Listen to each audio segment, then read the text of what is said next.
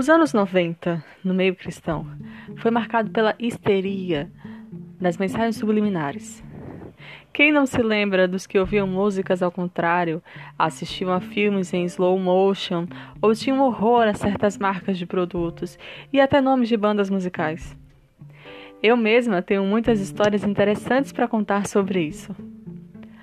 Mas e se eu te dissesse que o sinal de fumaça, reconhecido na década de 90, era na verdade um indício de um incêndio tão real quanto qualquer outro? Nos minutos que se seguem, por favor, permita-se a me acompanhar nesse estudo sobre o material que a mídia nos dá e a tipologia envolvida. Minha missão é te ensinar a observar mais do que só o roteiro explícito da obra Fazendo isso, você não só vai ser capaz de analisar as produções por si só, como também vai entender o porquê de tantos remakes, finais decepcionantes e personagens tão aparentemente controversos nos filmes, séries, animações e etc. Não, não houve um lapso criativo no meio cinematográfico, nem a questão sobre a política do estúdio é tudo sobre a tipologia e a mensagem insistente que querem que nosso subconsciente capte. Isto é, se você permitir.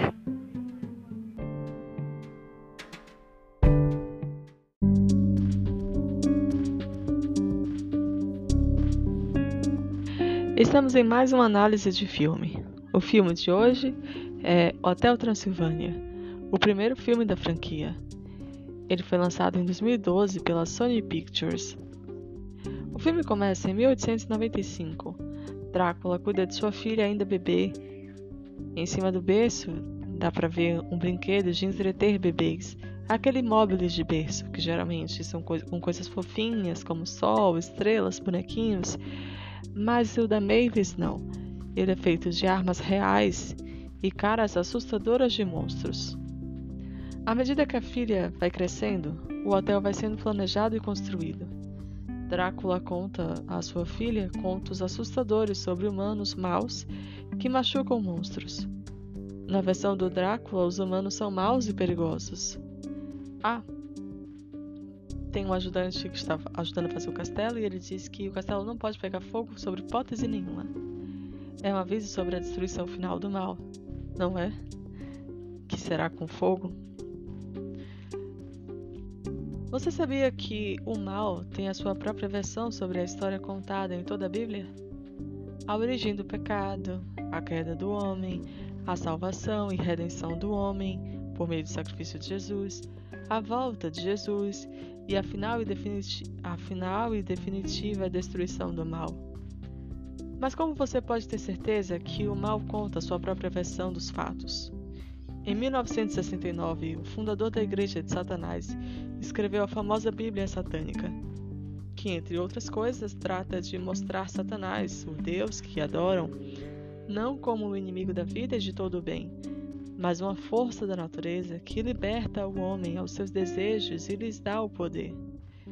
Basicamente, todos os filmes e séries que tanto amamos se dedicam a, a mostrar uma versão deturpada dos princípios e valores que o Senhor nos ensina na Bíblia. E isto quando não deturpa a própria narrativa bíblica. Este filme que estamos analisando é um bom exemplo disso. Nas historinhas que Drácula conta à filha, os verdadeiros monstros são os humanos. A pergunta é: em qual versão você tem acreditado? na versão de Deus, que é comprometido com a verdade, ou em Satanás, que é conhecido como o pai da mentira.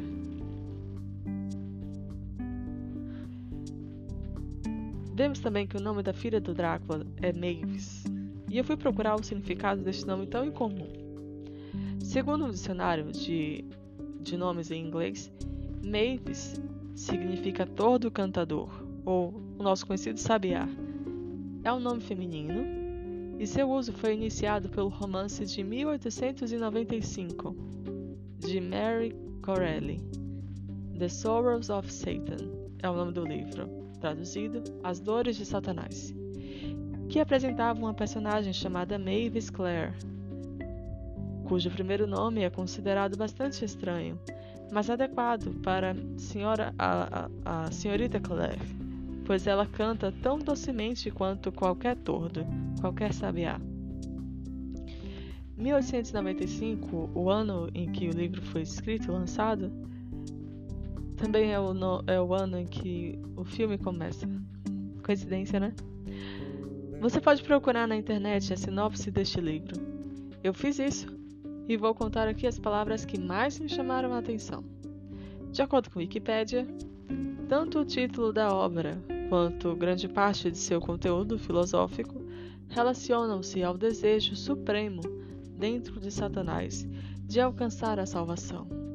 A principal contribuição do livro para a literatura faustiana é a introdução do conceito de que, acima de todas as outras pessoas, é Satanás quem mais verdadeiramente acredita no Evangelho. E ainda assim, ele é proibido de, de participar dele.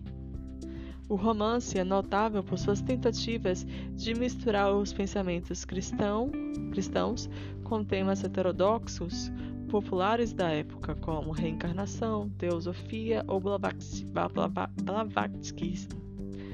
Teosofia é o conjunto de doutrinas religiosas de caráter sincrético, místico e iniciático, acrescidas eventualmente de reflexões filosóficas que buscam o conhecimento da divindade para alcançar a elevação espiritual. Doutrina espiritualista fundada no século XIX por Helena Blavatsky, ligada à tradição ocultista e às religiões orientais. Não, o nome da filha do Drácula, a Mavis, não foi escolhido em vão. O hotel é construído em um local inacessível aos humanos e amaldiçoado logo atrai centenas de monstros de todo o mundo. Livres de humanos desde 1898, diz uma plaquinha com orgulho. Curiosamente, o ano de 1898 é o mesmo ano do livro de um dos pais da maçonaria nos Estados Unidos. História da Maçonaria, 1898. O ano está no título, faz parte dele. É um livro de Albert J. McKay, com sete volumes, estes livros oficialmente só disponíveis aos membros do alto escalão da maçonaria. Não é algo que um cidadão comum como eu e você tem fácil acesso. Realmente, livres de humanos desde 1898. No filme também, desde o início, é possível você ver, mesmo que sutilmente revelado, que há uma hierarquia dentro do castelo, há uma hierarquia entre os monstros. E basicamente é esta: monstros, bruxas e zumbis. Monstros que, está, que estão no topo da pirâmide do poder, eu identifiquei como sendo os próprios anjos caídos. Como você se sente ao saber que há tantas diversidades de demônios e que eles habitam o mundo inteiro?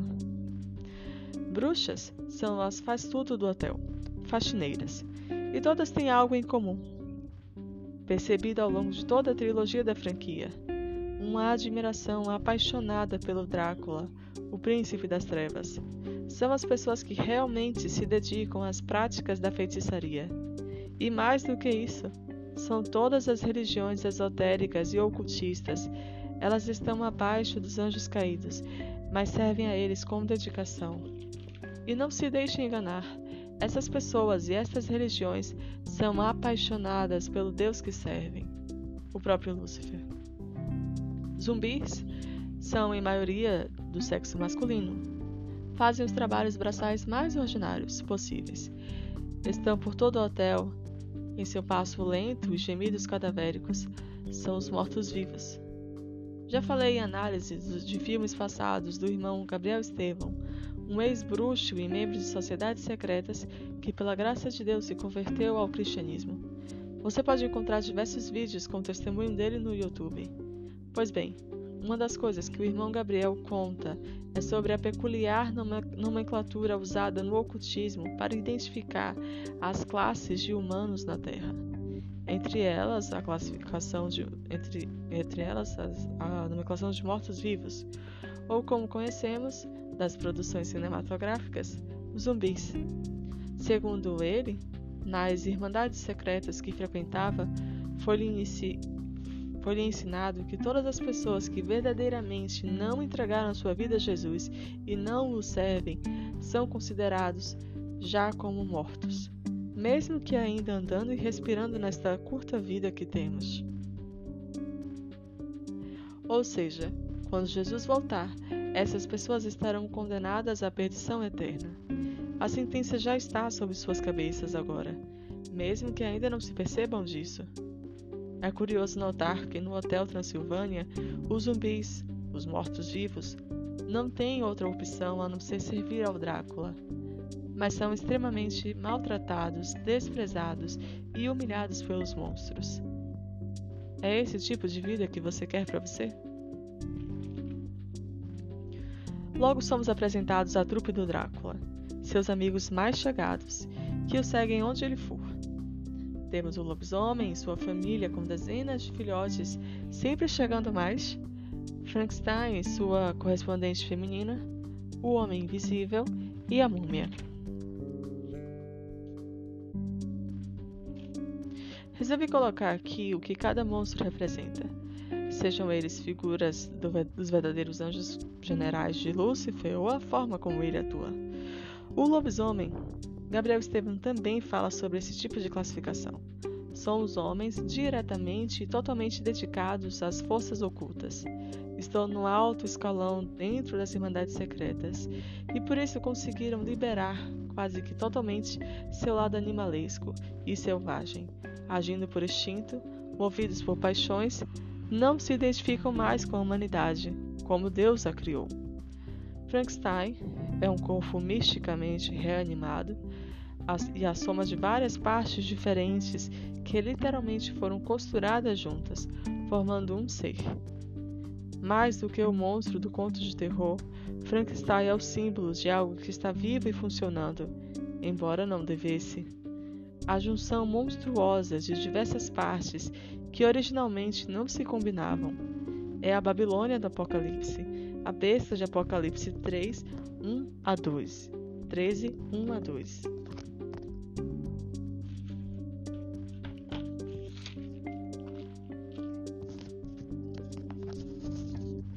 Vi emergir do mar uma besta que tinha dez chifres e sete cabeças, e sobre os chifres dez diademas, e sobre as cabeças nomes de blasfêmia. A besta que vi era semelhante a leopardo, com pés como de urso e boca como de leão. E deu-lhe o dragão o seu poder, o seu trono e grande autoridade. Interessante notar que desde o primeiro filme, ele é apresentado como sua, com sua parte feminina. Sim, porque Babilônia e a besta do Apocalipse 13 se referem a uma específica e infernal igreja. O homem invisível se refere aos homens das sociedades secretas, aqueles invisíveis homens sem rosto, poderosos que verdadeiramente controlam e decidem os rumos do mundo. Sejam crises financeiras, guerras, fomes, doenças, ascensões e quedas de reinos e governos. Sim, há homens poderosos por trás dos rumos supostamente aleatórios e caóticos deste mundo. Mas pessoas comuns como eu e você jamais terão acesso a eles, ou aos seus rostos e nomes. E glória a Deus por isso! Conhecê-los é ser parte dos planos infernais que eles orquestram em suas reuniões secretas. A múmia, o ocultismo do Antigo Egito, está vivo e bem. Você duvida disso? Não percebe a quantidade de pirâmides, olhos de ouros e os discos solares em nossos filmes, séries e videoclipes?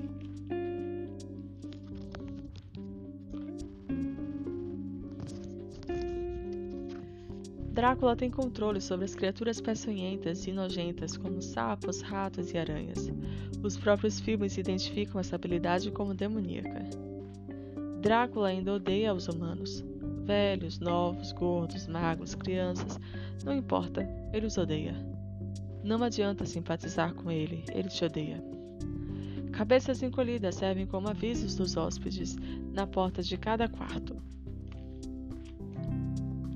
Cabeças encolhidas, também chamadas de tsansa, é uma cabeça humana cortada e especialmente preparada, que é usada para propósitos de troféu, ritual ou comércio.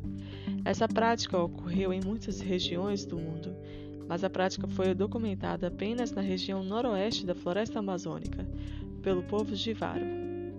Sim, são restos humanos de seres humanos reais, usados como objetos ou amuletos.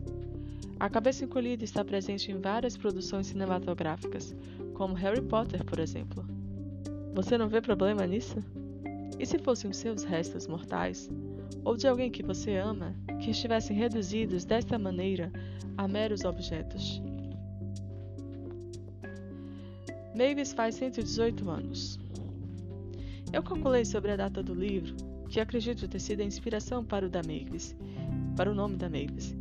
1895 foi a data que ele foi lançado, que também é a data deste filme, do início deste filme, quando Drácula cuida de sua filha ainda bebê. Em 2012, o ano em que o filme foi lançado, ela estaria com 117 anos. Mas a história pode estar se passando em 2013, só um ano depois. Nesse caso, ela estaria, estaria com 118 mesmo, estaria completando 118. Você precisa de mais alguma prova de que o nome Mavis foi realmente inspirado no livro de 1895 que citei? E se você acredita em mim, eu te pergunto: foi uma referência aleatória? Enfim, Mavis faz 118 anos e agora é autorizada a sair do castelo e conhecer o mundo humano. Ela quer conhecer o paraíso onde o pai dela e a mãe se encontraram e se apaixonaram à primeira vista.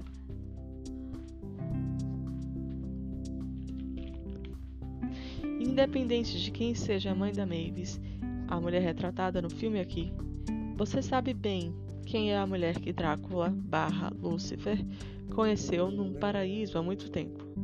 Não sabe? É o Éden, e ela foi Eva, a mãe da humanidade. Não, não estou falando de um relacionamento realmente amoroso entre um anjo caído e a primeira humana. Mas ela foi seduzida por ele e resolveu acreditar mais nele do que em Deus. Profeticamente, esse tipo de união é considerada um casamento, que neste caso seria uma traição ao próprio Deus. Por isso que em Gênesis 3,15, Deus decretou o fim desta união. Mulher é igreja, grupo, povo que serve a Deus, ou ao próprio inimigo.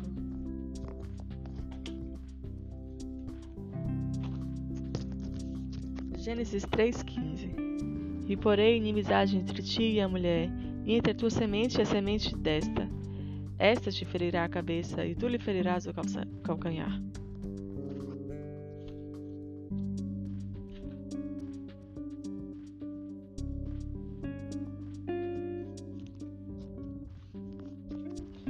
Drácula finge deixar a Mavis conhecer os humanos, como se ela tivesse livre-arbítrio. Mas é tudo uma farsa.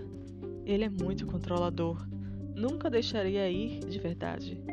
Diferente de Deus, não é mesmo?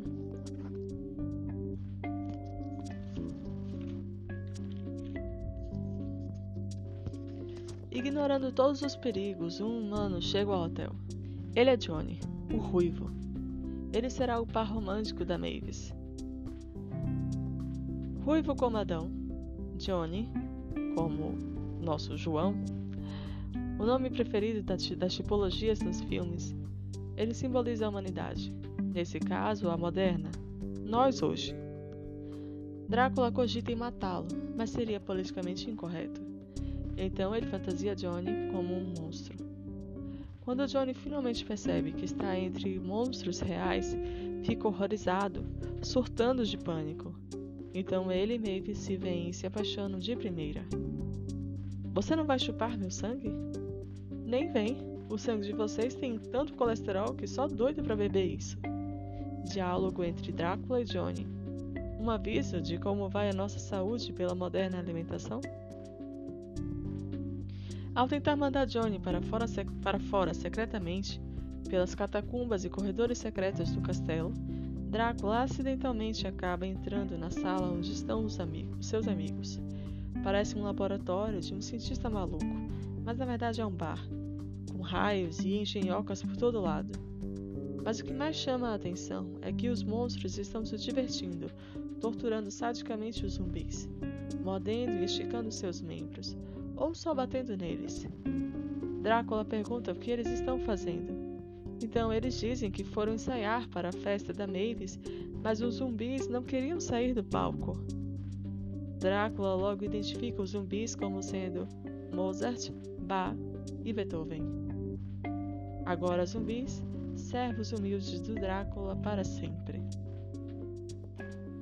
Aqueles que emprestam seus talentos, inteligência, dinheiro e influência para os propósitos de Lúcifer poderão até ser honrados e ovacionados neste mundo, ter um séquito de fãs, dar autógrafos e serem tratados como semideuses por nós.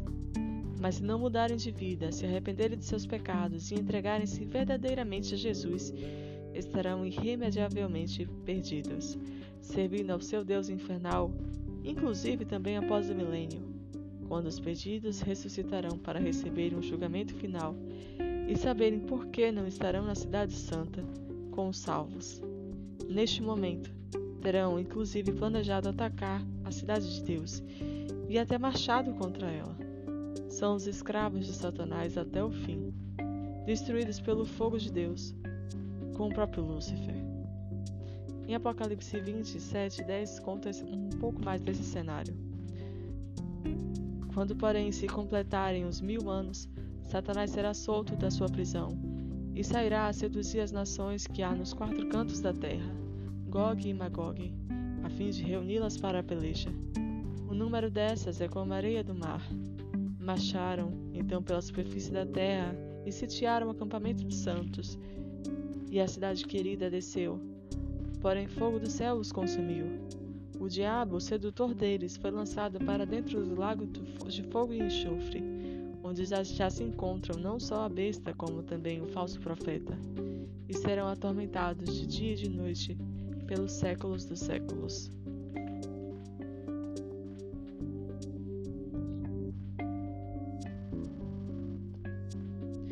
Mavis vê o nascer do sol pela primeira vez e fica encantada. Drácula é um mentiroso manipulador. Mas isso não é nenhuma surpresa, não é verdade? Jesus já nos tinha avisado isso em João 8,44: Vós sois do diabo, que é vosso pai, e quereis satisfazer os desejos dele. Ele foi homicida desde o princípio e jamais se firmou na verdade, porque nele não há verdade. Quando ele profere mentira, fala do que lhe é próprio, porque é mentiroso e pai da mentira. Um monstro em particular, se mostra o verdadeiro antagonista do filme, o chefe de cozinha Quasimodo. Ele serve aos monstros com suas iguarias repugnantes e tem especial apreço por carne humana. Chegam a caçar o faro de Johnny por todo o castelo para fazer um escondidinho de humanos.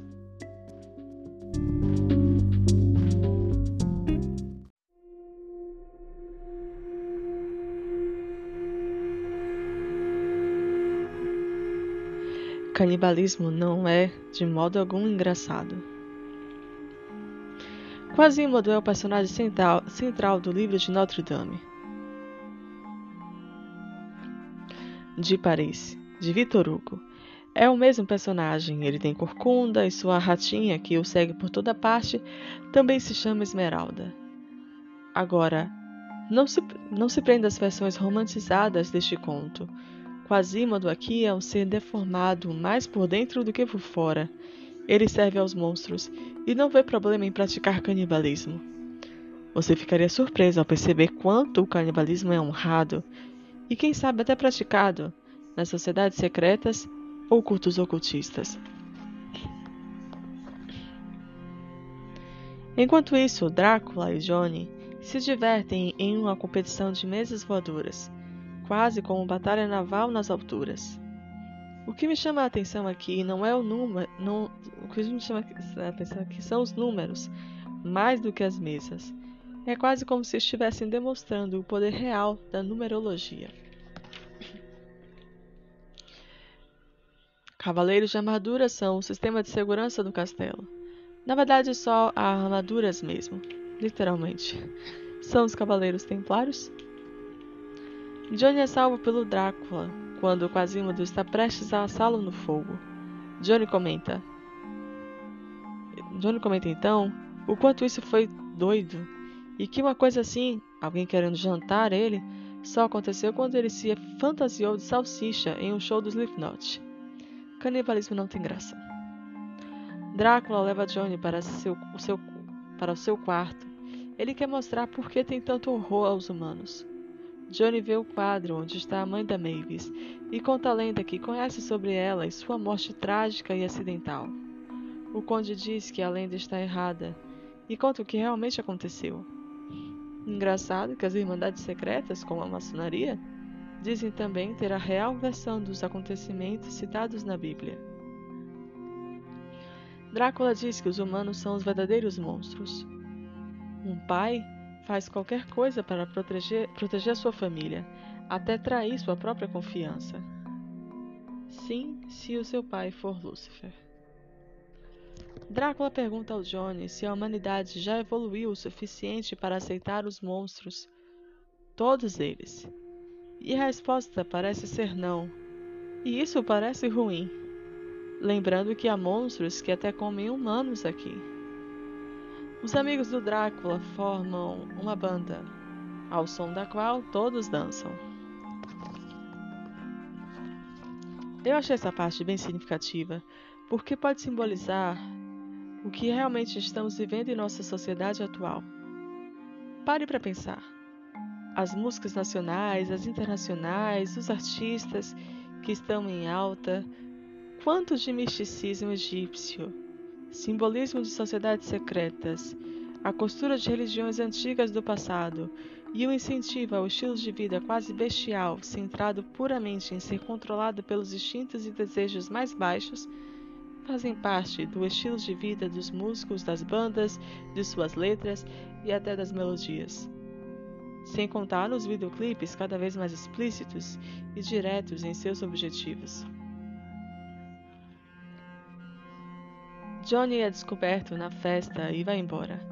Drácula descobre que sua filha teve o Chan com o humano, o amor verdadeiro que só acontece uma vez. O conde vai com os amigos atrás do Johnny por causa da Mavis. No caminho, ao invés de uma vaca atrapalhando a estrada, como geralmente se vê, há ovelhas.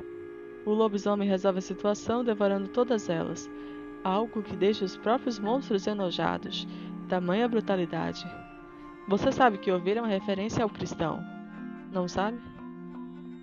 Já na cidade dos humanos, em Transilvânia, os monstros dão de cara com um humano fantasiado de monstro, que os dá boas-vindas, vestido como um vampiro ao mesmo tempo, e ao mesmo tempo um lobisomem. É um festival de monstros. Por toda a cidade há demonstrações de amor aos monstros. Sim, nós estamos nos identificando mais com os monstros agora. Os monstros se revelam aos humanos e, ao invés de fugirem amedrontados, eles celebram e dizem que os amam quase como se estivessem esperando a vida toda para realmente vê-los. Até há um cético entre os humanos, mas logo recebe uma dolorosa prova que tudo é verdade. Todas as suas perguntas são respondidas e são convocados para ajudar o Drácula. Para chegar ao aeroporto onde John está, só há um caminho e precisam cruzar a cidade as pessoas fantasiadas de vampiro são convocadas para formarem um corredor, estendendo suas capas. Assim o Drácula pode andar sem se queimar com o sol. Notou uma semelhança como quando Jesus entrou em Jerusalém, montado num burrinho? As pessoas também estenderam suas capas para ele. Drácula é ovacionado por todo o caminho, como Jesus também foi. No avião, eles estão assistindo a Crepúsculo, o filme Adolescente de Vampiros. Drácula possui o piloto do avião e fala através dele para se comunicar com o Johnny, como ele fez com a serpente no Éden. Vá em busca do seu paraíso, Drácula diz ao permitir que Johnny e a filha finalmente se relacionem e viajem juntos. A música final é cantada pelo Drácula e os monstros amigos dele. Considerações finais. Se você me acompanhou até aqui, peço perdão por estragar um filme infantil como esse. Não me leve a mal, eu não sou daquelas pessoas que odeiam tudo e que ficam procurando justificativas para sua, suas amarguras. amarguras. Na verdade, na época que o filme saiu, eu o curti bastante. De verdade. Eu era mais nova e inexperiente não fazia ideia dos sinais gritantes da mensagem que ele realmente traz. A franquia Hotel Transilvânia é sobre culto aos monstros. Eles parecem querer colocar em nós essa sementinha de simpatia às trevas. E não é só esta produção. Muitas pessoas hoje em dia se identificam mais com os monstros e personagens de terror do que no passado. Parece que quando a hora certa chegar e esses monstros forem revelados a nós, nós os adoraremos, não fugiremos. Eles são os deuses por quem temos esperado por toda a vida, a quem estivemos desesperadamente tentando copiar em nossos estilos de vida e até nas roupas. Mas lembre-se, estes monstros desprezam humanos e não têm nada a oferecê-los, além de um plano falido de vencer Jesus e conquistar a Cidade Santa. Por isso é importante que você escolha hoje a vida. Escolha Jesus sem olhar para trás mesmo que tenha que morrer por isso. Eu garanto que esta escolha valerá a pena pela eternidade. Você passará os milênios sem fim celebrando a vida e reinando com Jesus, o Cordeiro de Deus. E não como os mortos-vivos de hoje, que no fim se tornarão em cinzas.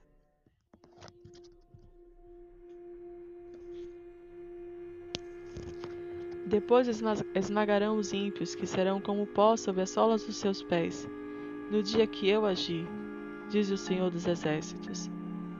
Malaquias 4, versículo 3.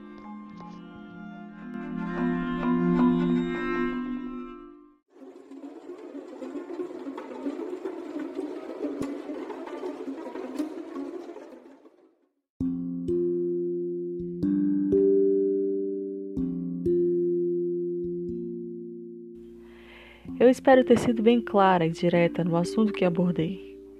Minha premissa não é te convencer, mas pelo menos argumentar com você e com a sua cosmovisão. E meu argumento é: há mensagens reais por detrás das obras ficcionais. E se há uma mensagem, tem que haver um remetente e um mensageiro.